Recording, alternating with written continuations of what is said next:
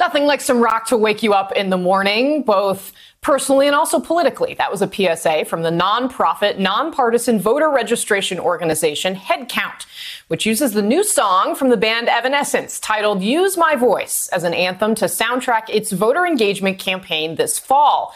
And joining me now is the Evanescence frontwoman and a spokesperson for Headcount, Amy Lee. Amy, uh, I'm thrilled to have you here. Uh, thank you for getting up so early in the morning. Uh, let's start Thanks with the song. Uh, the, it's called Use My. Of course, it, it's called Use My Voice, and it is, as I understand, your band's first ever social messaging song. What was the inspiration behind it? Why now? Wow, there is so much going on. Um, this song has been a long time coming. The first thing, the first thing that inspired me to start writing the song was actually um, an impact statement uh, read by Chanel Miller, um, a sexual assault survivor, uh, a couple of years ago.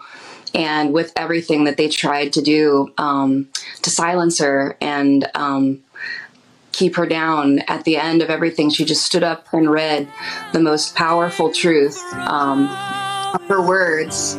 And to me, um, I was so inspired and impacted by that because her voice, when she used it, was more powerful than anything that they could do to her. Fast forward, you know. So tell us yeah. Fast forward to the next couple of years, yeah. you know, with everything that's happened. Um, it's just been one thing after another um, with feeling like people's voices are being unheard. I feel that about myself. So um, to be able to do something that, um, well, I can't see. to be able to do something that empowers all of us to use our voices and be heard in a time where we need to be heard is the best thing we can imagine doing um, with this piece.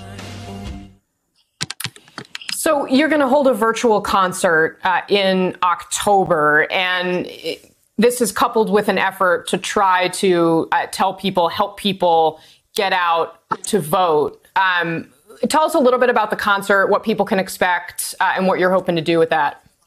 We have to put that together still, but um, we're going to find a way to do something. This whole year has all about been all about finding a new way to do what we usually do. Um, it's a challenge, but we've really enjoyed finding a way to um, get through and connect with people, even though that we have to be home and do things differently. So um, we're going to make some kind of a virtual performance from home with the whole band from all over the world. Actually, we have um, people all over the country and one band member in Germany. So um, yeah, it'll be cool to be able to just um, do something for people and inspire people, hopefully through that music. Well, I know for me personally, and for so many people I know, the absence of live music is one of the things that we miss uh, the most, uh, along with family and friends, yeah. of course. Uh, tell me a little bit too, and, and you mentioned sexual assault. You, there aren't a ton of, of women in uh, your sort of hard rock corner of the universe. Uh, you are one of the the ones who are, are most out on the forefront. What's it like uh, to be a woman in the industry that you're in, and did that did that impact what you're doing here? Man, it's it's it's part of it, um, and I think it's important to say that it's part of it. We've been very successful. Um, and I'm very grateful about that. So I try not to stand on too much of a platform, but especially recently, uh, especially recently, feeling like it's important that we speak up for ourselves in order to show others um, and make change for others. It isn't the easiest thing to be a woman in, in hard rock, especially.